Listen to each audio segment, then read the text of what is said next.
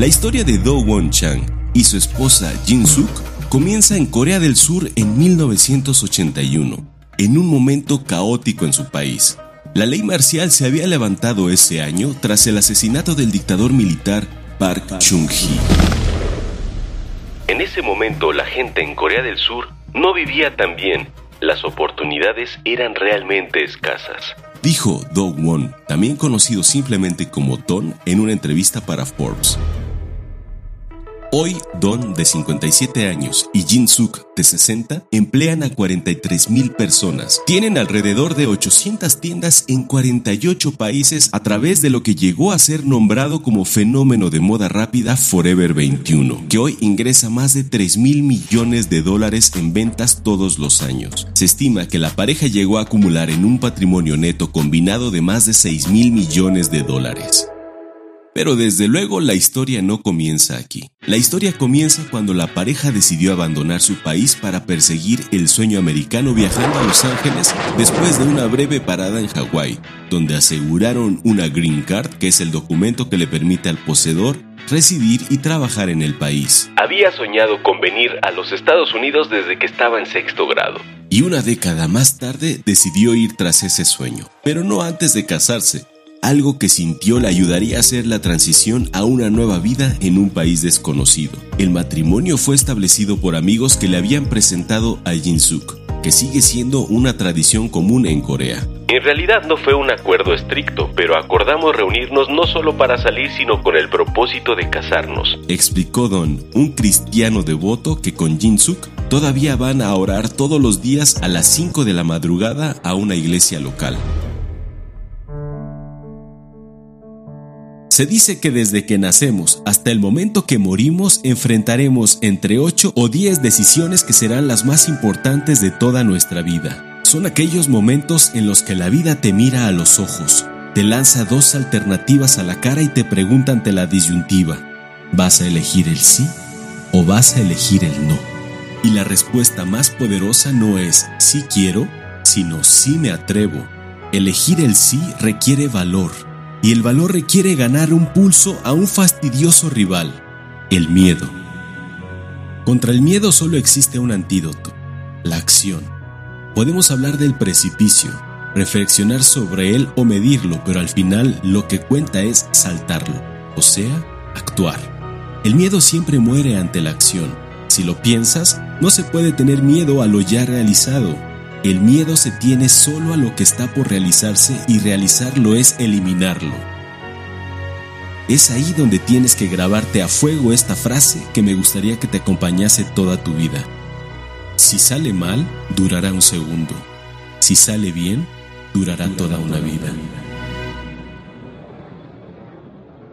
Los recién casados dieron el salto a través del Pacífico.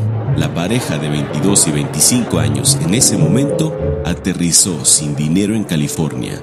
Hablaba inglés deficiente y ninguno de los dos contaba con títulos universitarios. Llegaron un sábado a Los Ángeles, donde vivía la hermana de Don. Don no perdió el tiempo. Leyó minuciosamente la sección clasificada en búsqueda de trabajo. Consiguió una entrevista en una cafetería local y para el lunes por la mañana estaba lavando platos y preparando comidas en la cocina de la cafetería. Estaba ganando el salario mínimo, alrededor de 3 dólares por hora. No era suficiente para sobrevivir, así que agregué 8 horas más en una estación de servicio de gasolina.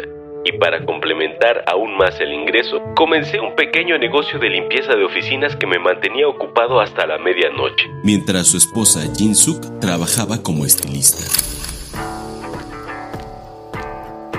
Incluso ahora, pero especialmente en ese momento, había muchas oportunidades en Estados Unidos. Había mucha gente persiguiendo el sueño americano. Mientras bombeaba gasolina, Do Won hizo un descubrimiento que cambiaría sus vidas. Le intrigaban los propietarios de los mejores autos y quería saber a qué se dedicaban, así que simplemente decidió preguntárselo. Les preguntaba a estos conductores, oye, ¿qué es lo que tú haces para vivir? Y descubrí que quienes manejaban los mejores autos se dedicaban a la industria de la confección y moda. Y esta información le inspiró a trabajar en una tienda de ropa donde estaba decidido a aprender todo sobre el negocio. Lo traté como si fuera mi propio negocio y al jefe realmente le caí bien. Después de tres años en los Estados Unidos, la pareja logró ahorrar 11 mil dólares y con ese dinero en 1984 abrieron una pequeña tienda de ropa de 270 metros cuadrados a la que nombraron Fashion 21 y que se ubicaba en una calle cercana al centro de Los Ángeles. Dowon dice que el dueño de la tienda anterior, que también vendía ropa, tenía ventas de solo 30 mil dólares anuales y Fashion 21 alcanzó los 700 mil dólares que son más de 20 veces lo que vendía el dueño anterior. Y esto lo logró en su primer año, adquiriendo mercancías de rebaja directamente de los fabricantes. Y así fue que el modesto comienzo de Fashion 21 se convertiría en el gigante de la moda rápida que más tarde le cambiarían el nombre a Forever 21. Do Won Chang se siente bendecido Vine aquí con casi nada y siempre tendré un corazón agradecido hacia Estados Unidos por las oportunidades que me ha brindado. Durante la gran recesión de 2008 en Estados Unidos y armado con un fuerte flujo de efectivo de su compañía privada, dice que abrió más tiendas con el objetivo de crear 7.000 empleos en un año. Esto lo dijo durante una reunión anual de oración con los empleados de la oficina. En esta oración anunció los planes para centrarse no solo en las ventas y las ganancias, sino también en aumentar los empleos. Don afirma haber cumplido ese objetivo. Pero sus dos hijas también juegan un papel integral en la empresa.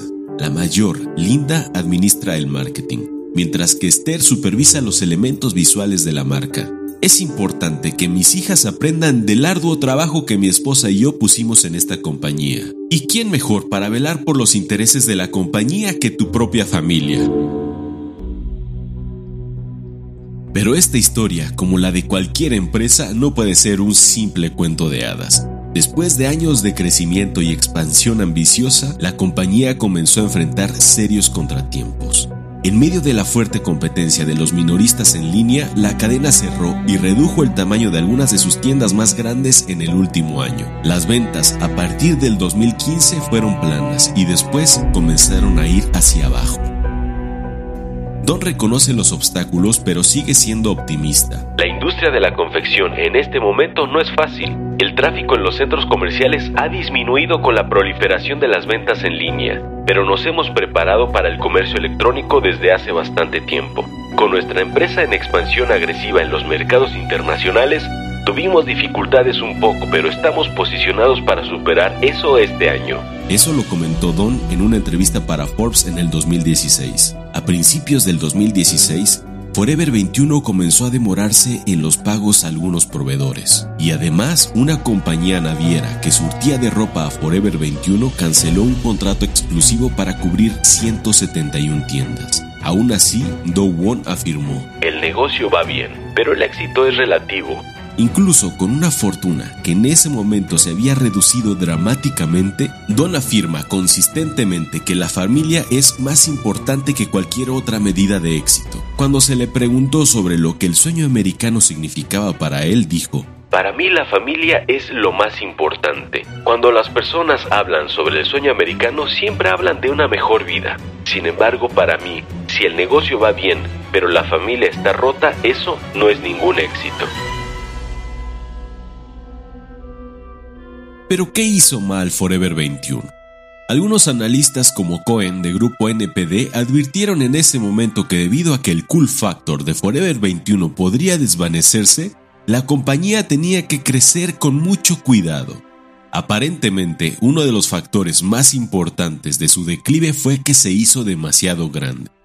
Forever 21 inició con una tienda de 270 metros cuadrados, pero hoy sus tiendas miden en promedio 12.000 metros cuadrados. Sus ubicaciones incluyen una tienda de casi 30.000 metros cuadrados en San Bernardino, una de casi 40.000 metros cuadrados en Las Vegas y un emporio de cuatro pisos más 30.000 metros cuadrados en Times Square. A medida que creció Forever 21 se expandió a ropa de hombre, ropa de niños, ropa de maternidad, ropa de talla grande y cosméticos entre otros artículos pero eso hizo que la cadena se pareciera demasiado a los fallidos almacenes convencionales que reemplazó. Hoy la familia Chang ya vendió su edificio sede en Los Ángeles por 166 millones de dólares, y según los informes Forever 21, está desarrollando planes de reestructuración con la esperanza de evitar una posible venta o quiebra. Pero Forever 21 no está solo. Después de la quiebra de Aeropostal, HM, un gigante de la moda rápida con sede en Estocolmo, también está luchando. Las ganancias en HM han caído y el precio de las acciones de la empresa se han reducido a la mitad en los últimos cuatro años, a medida que los adolescentes y adultos gastan más dinero en línea en sitios como Fashion Nova, ASOS y Lulus, así como en Amazon y con revendedores como Poshmark y Depop. El paisaje es duro para las cadenas de ropa. Abercrombie Fitch planea cerrar 40 de sus tiendas este año. Gap está recortando 230 de las tiendas de su marca homónima y dividiéndose en dos empresas públicas, escindiendo su marca Old Navy de mejor desempeño. Forever 21 invirtió fuertemente en centros comerciales convencionales, pero no todos serán buenas tiendas, dijo Friedman. Si tiene tiendas que pierden mucho dinero, las tiendas buenas no pueden compensar todas las tiendas malas. El experto Mitchek piensa que Fashion Nova, un minorista de moda rápida en línea con sede en Los Ángeles, es el nuevo Forever 21. Fashion Nova depende en gran medida del marketing de influencers se asocia con celebridades, blogueros y otras personas que tienen muchos seguidores en línea y pueden mostrar la ropa. Fashion Nova conoce a sus compradores, mujeres jóvenes que quieren emular la estética de la familia Kardashian. Mientras tanto, Forever 21 está tratando de atraer a todos. Pero todavía hay un lugar para tiendas físicas. A algunos compradores les gusta visitar los centros comerciales cuando quieren probarse ropa y hacer devoluciones, o como una actividad social.